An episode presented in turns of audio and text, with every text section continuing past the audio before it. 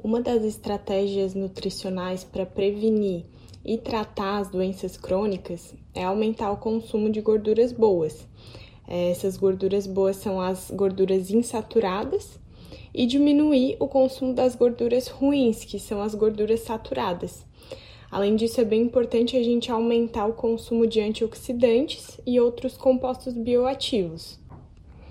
As oleaginosas, elas trazem benefícios para nossa saúde justamente porque elas são ricas nas gorduras boas e em antioxidantes.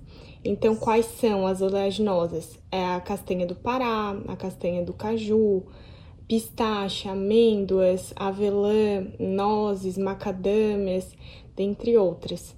Elas são importantes fontes de proteína, de fibras, de vitamina E, de vitamina C, as vitaminas do complexo B e, e de alguns minerais como magnésio, potássio, selênio. É, principalmente a castanha do Pará, ela é muito rica em selênio e esse mineral, por exemplo, ele é extremamente importante para a tireoide. Então, consumindo duas castanhas do Pará por dia, a gente já consegue uma quantidade bem boa, é, a quantidade diária recomendada mesmo, de selênio.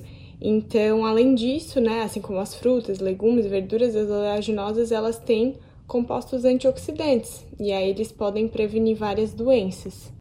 Então, elas ajudam a diminuir o risco de doenças do coração, né, aterosclerose, diminuem o risco de pressão alta, diabetes, é, câncer. Elas melhoram o colesterol, então, no caso, diminuem o colesterol ruim e melhoram o colesterol bom, que é o que a gente quer, é, diminuem a inflamação do corpo em geral, dentre outros benefícios.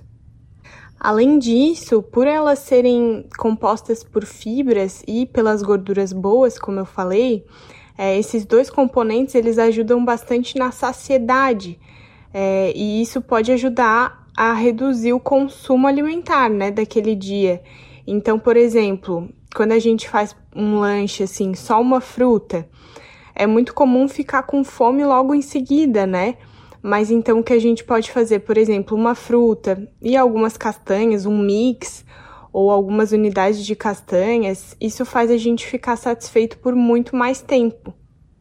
De acordo com o Guia Alimentar para a População Brasileira, o uso das castanhas na cozinha pode variar bastante. Então, a gente pode preparar pratos salgados, né, em preparações principais, por exemplo, em farofas ou um frango com crosta de castanhas, um peixe com crosta de castanhas, fica uma delícia. Dá para fazer sobremesas, né? Docinhos. E como eu falei, dá para acompanhar fruta, salada de fruta. É, pode ser até um, um lanchinho puro, né? Pela praticidade, é bom, é fácil de levar na bolsa. E vale ressaltar que, de preferência, a gente deve consumir sem adição de sal ou açúcar, né?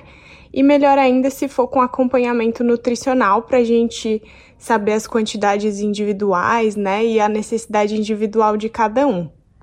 Para quem quiser saber melhor sobre esse tema e sobre outros também, eu tô sempre falando nas minhas redes sociais, então para quem quiser me seguir lá é arroba Nutri. Até a próxima!